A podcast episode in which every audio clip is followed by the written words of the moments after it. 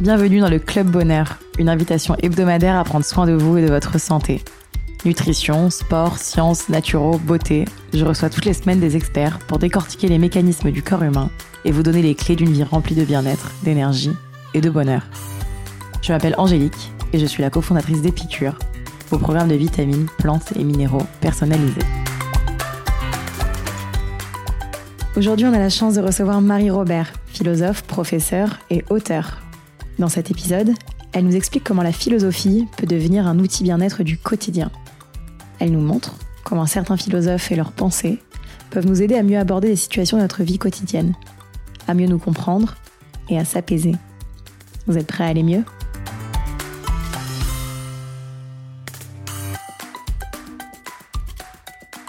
Salut Marie Salut Angélique Merci euh, beaucoup de partager ce moment avec nous euh, aujourd'hui. Pour te présenter rapidement, tu es professeur de philosophie et de français. Tu es auteur de deux livres aux éditions Flammarion, Quand tu ne sais plus quoi faire, il reste la philo et Descartes pour les jours de, pour les jours de doute. Tu as cofondé des écoles Montessori à Paris et Marseille.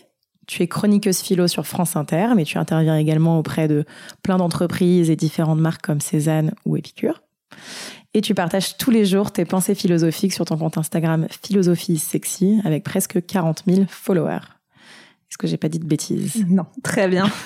Tout va bien, je valide. Génial. Euh, Est-ce que tu peux me dire déjà euh, d'où te vient cette envie, qui est plutôt rare, euh, de rendre la philo accessible à tous?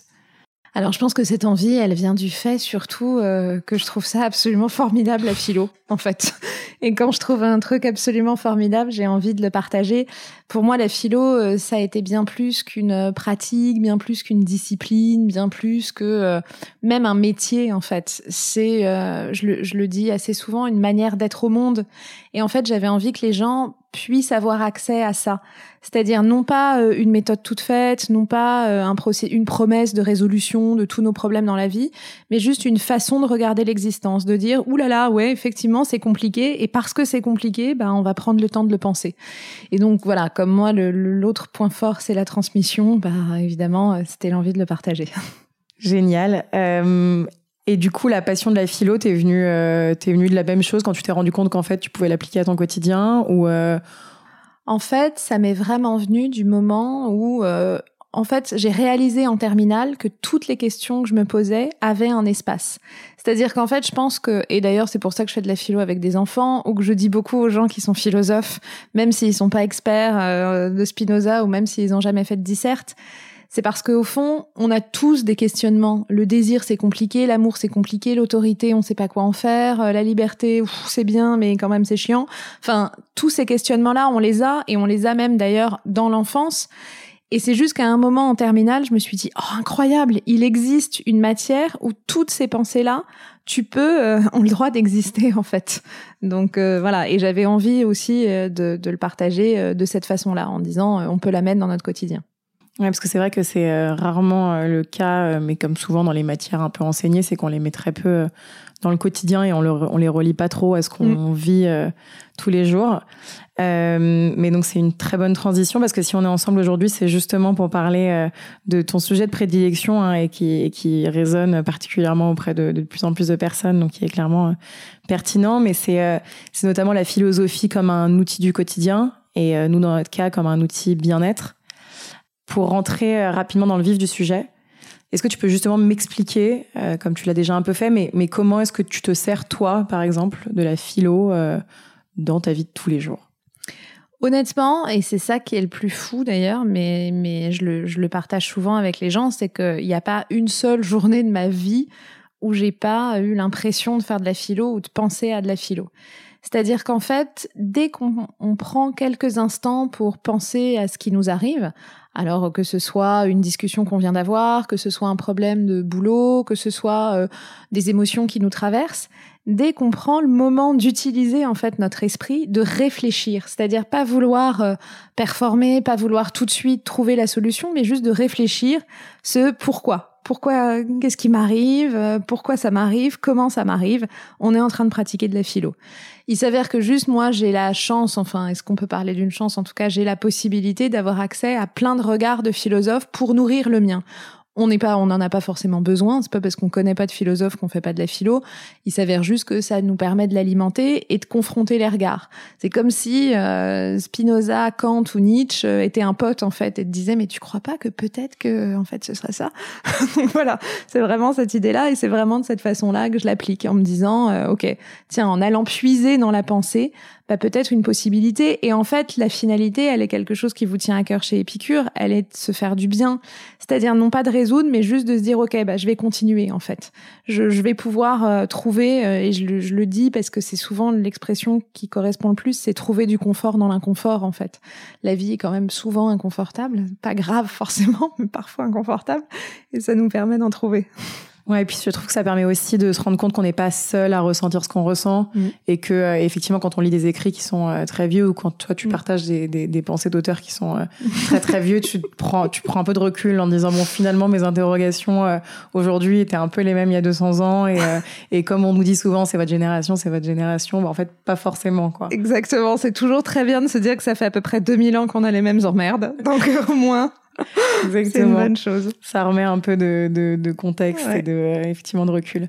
Euh, si on va prendre des exemples en particulier, mhm. parce que c'est ce que tu fais euh, particulièrement bien, et notamment pour les gens qui n'ont pas lu tes deux livres, donc quand tu sais plus quoi faire, il reste la philo, Kant comme Kant, et Descartes pour les jours de doute, avec des cartes comme Descartes du coup.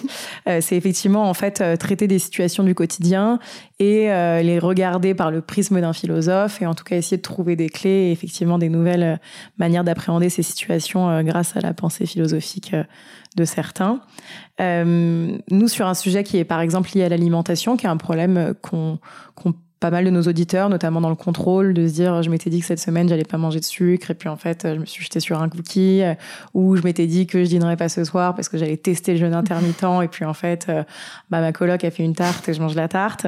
dans une phase comme ça, un petit peu de pulsion alimentaire, comment est-ce que la philo peut m'aider à gérer ce moment, ou en tout cas à le comprendre? Alors, je pense que vraiment, il y, a beaucoup de philosophes finalement qui s'intéressent aux pulsions, mais celui le plus approprié, le plus déculpabilisant, je dirais, c'est vraiment Aristote, qui nous dit plutôt que de, en fait, qui indirectement nous dit plutôt que de culpabiliser sur la tarte ou les cookies, c'est d'écouter son expérience, de se dire, OK, comment je me sens? Pas tant comment je me sens par rapport à une promesse plus ou moins illusoire que je me suis faite de tenir, mais comment je me sens. Est-ce que euh, ça m'a fait plaisir Est-ce que j'ai trouvé trop bonne cette tarte Est-ce que euh, concrètement, en fait, non, j'ai un peu mal au ventre et je me sens un peu lourd et en fait, je me rends compte que j'ai mangé trop de sucre et qu'en fait, le sucre, je suis pas bien. Donc vraiment, Aristote nous engage à se dire que l'expérience, elle se bâtit petit à petit et qu'en fait, on change jamais du tout au tout, qu'on change jamais radicalement, mais qu'on fait des expériences et que peu à peu, les expériences nous Alors peut-être que euh, on va toujours craquer pour la tarte et que ce sera super et que ça nous aura fait plaisir. Peut-être qu'à l'inverse, on va se rendre compte que ce cookie, ben, en fait, on n'était pas bien après et du coup que la semaine d'après, ben, on le prendra pas parce qu'on se rappellera de cette expérience-là. Donc c'est vraiment l'éloge de non seulement de l'écoute et de l'introspection de comment je me sens, mais aussi du petit à petit en fait. Et les expériences dans notre vie, c'est toujours ça. On, on, passe notre temps à culpabiliser les gens en disant aussi qu'ils répètent des schémas et que ce soit amoureux ou que ce soit alimentaire ou que ce soit peu importe. Mais en fait, c'est parce qu'il nous faut du temps pour la construire, cette expérience-là. Il nous faut du temps et il nous faut ce mouvement de recul, de toujours s'interroger en se disant, OK, quel est euh, vraiment, euh, dans, dans, dans quel état je suis et qu'est-ce que j'en fais de cet état? Si on est OK avec ça, finalement, tout va bien et pas de problème et tant pis. Si par contre, on sent que c'est un peu compliqué, bah, il est peut-être temps euh, de changer. Génial. Euh, on va faire une nouvelle situation. Euh, si j'ai une deadline importante, ou un boss qui me met un peu la pression euh, et que je rentre dans une grande phase de stress. Alors nous, quand nous pour traiter le stress, on aime beaucoup la cohérence cardiaque, on parle de plein de choses, mais mais est-ce que la philosophie pourrait être une nouvelle euh, petite entrée dans un peu plus d'apaisement? Oui, je pense que il y a, y a l'entrée dans l'apaisement en se disant euh, quelque chose qu'on, qui est assez précieux chez la pensée, dans la pensée d'Épicure, très approprié. C'est voilà, tout, tout, est, tout est en lien. Qui en fait euh, rappelle, même s'il le dit pas de cette façon-là et c'est pas ses termes, mais au fond c'est l'idée, c'est que rien n'est si grave et qu'en fait l'apaisement c'est la paix du corps et la paix de l'esprit et qu'en fait une deadline devrait pas venir euh, abîmer ça.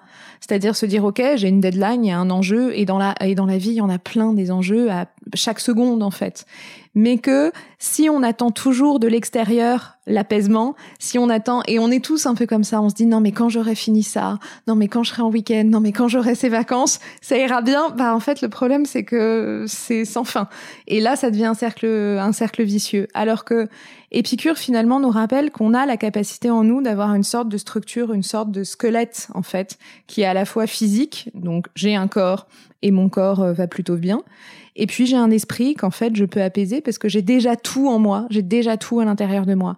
Et finalement, penser ça, et surtout quand on a un gros coup de chaud, un gros coup de stress, ça nous rappelle qu'on est très ancré. Et qu'au fond, euh, bien sûr qu'on saura le gérer, parce que tout ne vient pas de l'extérieur, beaucoup vient de nous et notre capacité à nous aligner. Et je trouve que c'est assez fort, euh, parce que en fait, c'est se rappeler que sinon, on est des, on est, on est dans une course perdue et effrénée qui au final nous abîme aussi beaucoup. Et euh, ouais, on est assez d'accord euh, là-dessus. Et euh, pour être plus euh, concret dans l'utilisation, tu vois, au quotidien, mm. parce que c'est vrai que quand on lit ou quand on t'écoute, on se dit putain c'est vrai, euh, elle a raison. mais quand face à cette situation-là, qui peut être effectivement la compulsion ou ce stress, est-ce que toi tu as des, outils Tu te dis, je note des phrases sur des papiers, je les relis face à un moment où je me dis warning, attends, repense à ce que tu as lu. Est-ce que au contraire, ça reste? Euh, comment faire pour justement que ces pensées-là, parce qu'on les a même lues en terminale et on les a potentiellement oubliées, elles restent des outils Alors effectivement, il y a plusieurs, euh, il y a plusieurs, je dirais, euh, approches possibles. Il y a le côté citation, même si parfois je m'en méfie parce que parfois il y a des incompréhensions. Donc disons des citations qu'on comprend et qu'on comprend vraiment et qu'on s'approprie vraiment. Sinon, il y a l'idée aussi de passer, en tout cas moi c'est une chose qui fonctionne pas mal, de passer même par des schémas c'est-à-dire de reprendre, de relire un extrait, un passage de l'auteur et de se dire ok comment je le comprends et de le traduire même en schéma. Donc par exemple typiquement euh, Épicure euh, nous dit euh, paix du corps, paix de l'esprit. Chez lui ça s'appelle aponie et ataraxie. Bah moi comment je peux construire et noter en fait en faisant un schéma, en faisant ou des pages de, de, de carnet en fait, des pages de journal où on raconte en fait se raccrocher. L'idée c'est toujours de se dire que on s'en fout en fait de la compréhension exacte du texte. On n'est pas dans une perspective de dissertation, on n'est pas en train de faire un commentaire. On est comment je comprends et comment j'interprète et comment je vais m'approprier. Alors euh, si s'approprier, c'est noter une citation sur un post-it et le coller sur son ordi. Si s'approprier, c'est faire un schéma. Si s'approprier, c'est faire euh, un petit euh, extrait de journal intime en se disant bah voilà, voilà ce qu'Épicure me rappellerait peu importe en fait, mais c'est toujours ce passage par soi. Et ça, je pense que pour s'en rappeler et pour que ce soit efficace, c'est vraiment passer par soi. Ou alors, un truc qui est assez pratique, c'est de se faire une sorte de de petits dictionnaires philosophiques perso, quoi, de petits répertoires philosophiques, donc les concepts clés qui me bâtissent, qui me construisent, qui me construisent. On en aura chacun des différents, mais vraiment euh, comme euh, vraiment des voilà comme des piliers auxquels se référer quand ça va mal. Donc euh, le petit dictionnaire philo, ça marche bien. La petite boîte à outils pour toutes les situations.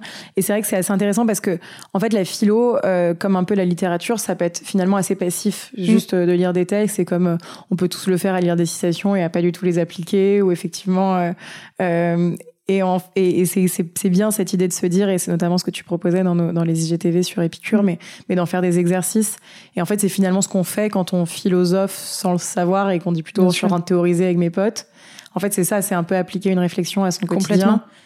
Et, en, et ça a effectivement plus d'impact de, d'impact quand, on, quand on se l'applique plutôt que juste de lire passivement. Euh, euh, des extraits et se dire c'est super intéressant, mais en fait, on oui, mais en fait, ça glisse quoi.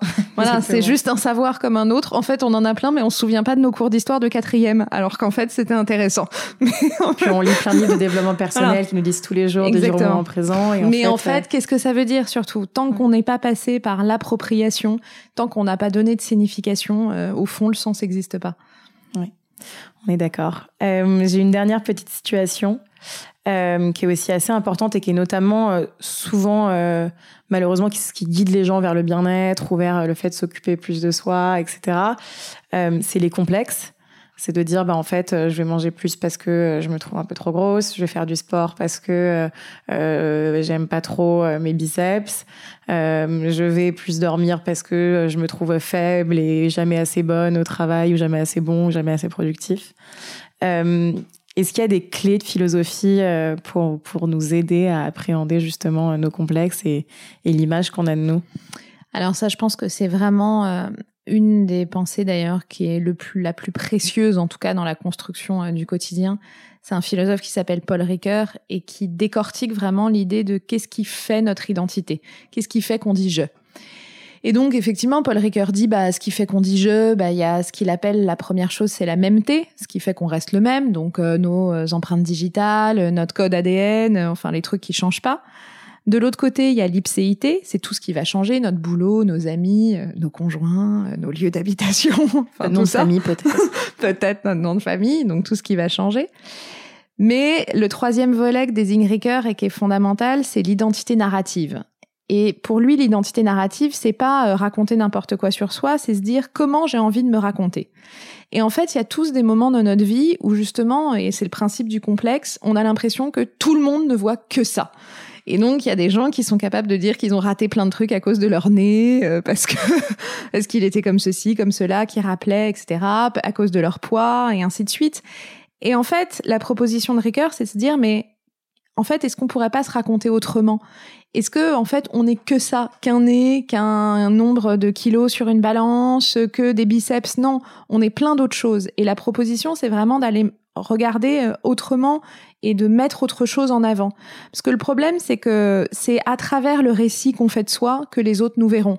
Et évidemment, si on se présente à quelqu'un en au bout de deux minutes en parlant des trois kilos qu'on a en trop, bah évidemment, la personne va finir par se dire ouais, c'est vrai, t'as un peu trois kilos en trop.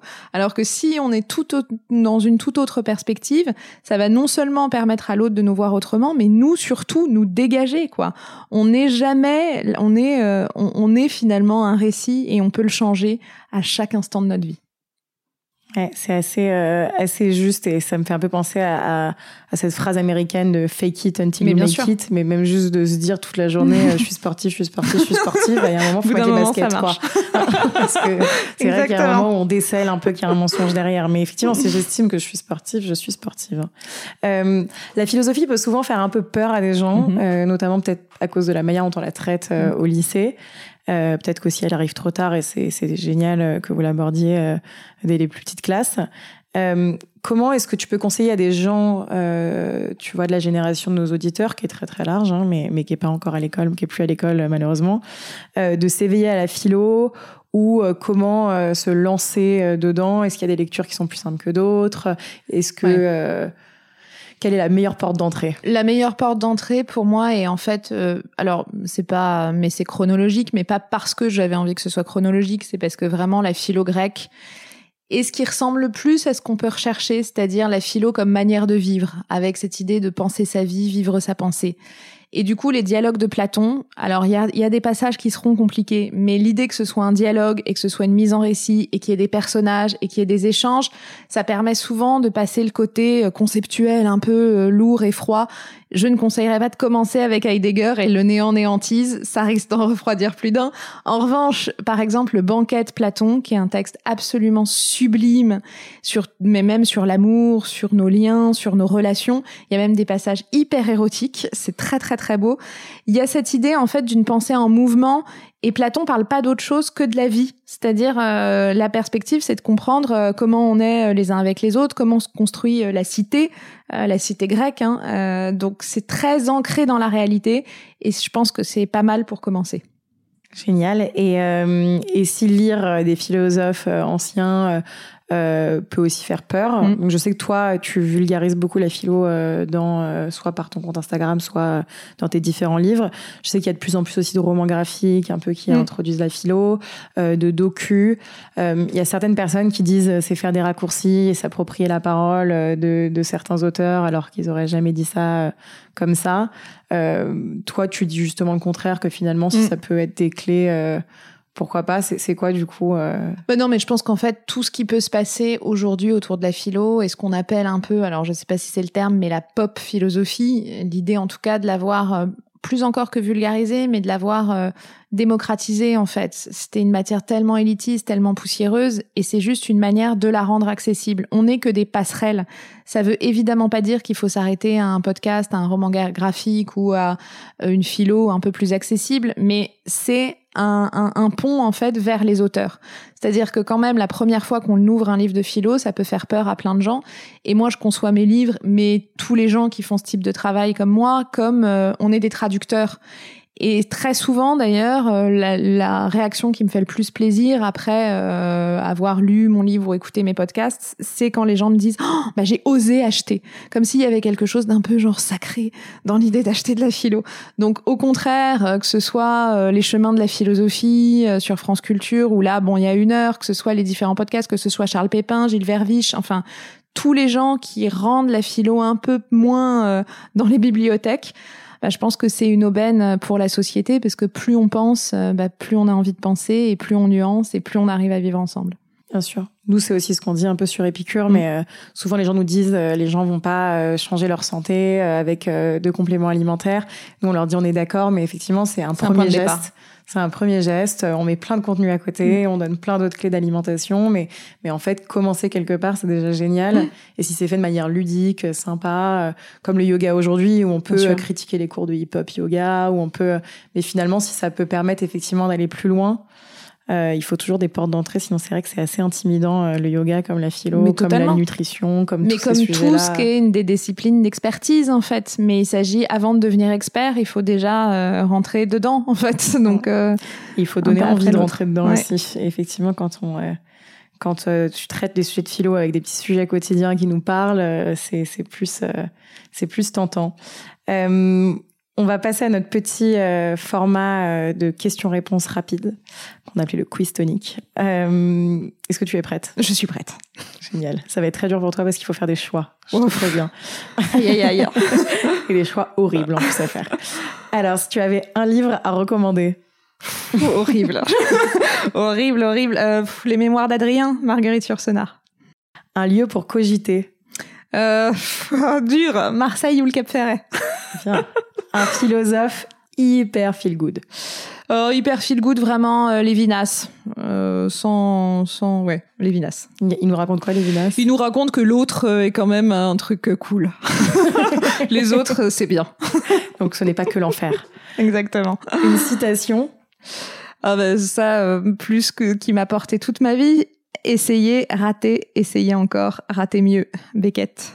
Magnifique. Euh, un aliment qui est très philosophique Oh, intéressant comme question. Euh, le chocolat. c'est vrai, le chocolat. Il se passe tout dans le chocolat. Une activité qui fait réfléchir. Euh, sans doute la course à pied, parce que comme il se passe pas tant de choses que ça, on, est, on est seul avec soi. Si encore on ne fait pas que penser à sa respiration et à quel point on a mal aux jambes. Euh, Exactement. Quand on arrive au stade où on arrive à réfléchir. Euh, la prochaine personne que je devrais interviewer. Ah, super question. Euh, je pense, en tout cas moi, j'adorerais euh, que tu interviews, j'ai pas un nom précis, mais un danseur. Parce qu'en fait, euh, on a souvent une image de la danse d'un rapport hyper torturé au corps alors qu'il y a aussi un rapport à l'espace et un rapport à un dialogue avec le corps. Donc voilà, je, je, je lance un appel. Débrouille-toi maintenant. Surtout que je suis fan de danse, c'est bien, ça me, ça me, ça me plaît donc, énormément. Un danseur, j'adorerais. Effectivement, euh, toutes ces, mais de toute façon, toutes ces disciplines du corps aussi aident beaucoup à faire la paix avec son mais corps. Bien sûr. Et donc, euh, je suis complètement d'accord. Un dernier conseil à nos auditeurs. Euh, vraiment, euh, ce, l'audace toujours, c'est-à-dire se dire que on se met plein d'interdits dans la vie en permanence sur tout et n'importe quoi, mais que ce soit professionnel, que ce soit amoureux, que ce soit euh, même euh, d'un point de vue de nutrition. Et en fait, euh, la seule clé, c'est de se dire que rien n'est si grave, rien en tout cas n'est aussi grave qu'on le pense. Donc voilà, un appel à l'audace, à oser et à y aller et à voir ce que ça fait et toujours à, à écouter voilà, à s'écouter. Je pense que d'ailleurs le confinement a été un beau moment euh, mm. là-dessus. On a vu des gens mm. oser, euh, même sur les réseaux sociaux, publier leurs dessins, euh, parler, partager leurs angoisses. Et ça a été assez, euh, je trouve, intéressant pour ça de se dire en fait euh, tout le monde ose, donc peut-être que j'ai le droit moi aussi de poster mon dessin, même s'il est moche comme tout. De toute façon, c'était pas le but. Et qu'il n'y a aucun risque. Et que si ça nous fait plaisir, c'est déjà bien. Exactement. Et finalement, euh, même si j'étais déjà un petit peu, un petit peu introduit en début de ce podcast tout ce que tu faisais, où est-ce qu'on peut te retrouver? Alors déjà, on peut me retrouver tous les matins. Euh, effectivement, je publie un billet sur mon compte Instagram Philosophie Sexy. Tous les 15 jours dans mon podcast euh, qui s'appelle aussi Philosophie Sexy. C'est extrêmement cohérent comme démarche. Et puis euh, bientôt, enfin bientôt, au mois de novembre, dans un prochain livre qui va s'appeler Le voyage de Pénélope. Génial. Euh, et qui du coup va être un petit peu comme les deux premiers ouvrages Non, euh très différent. Euh, c'est plutôt un parcours à la fois un récit initiatique d'une personne qui s'appelle Pénélope et qui un jour quitte tout et décide d'aller un peu à la rencontre d'elle-même. Et en, en, allant à la rencontre d'elle-même, elle va aller de ville en ville, et toutes ces villes ont formé l'histoire de la philosophie. Donc voilà, une sorte euh, de, de parcours, initiatique. parcours initiatique. Exactement. Génial, et ben ça donne hyper envie. Je le lirai comme, comme les deux premiers et on, on le recommandera euh, haut et fort. Merci, merci infiniment. Merci Angèle, merci bonne journée. bonne journée. Si vous sortez reboosté, remotivé, réénergisé par cette conversation, n'oubliez pas de partager l'épisode, mais surtout nous laisser 5 étoiles et un commentaire sur l'application Apple Podcast. Pour plus de contenu sur le bien-être et un récap de l'épisode, rendez-vous sur epicure.com. Et si vous avez des questions à poser à nos invités, on se retrouve sur notre compte Instagram, épicure. À la semaine prochaine!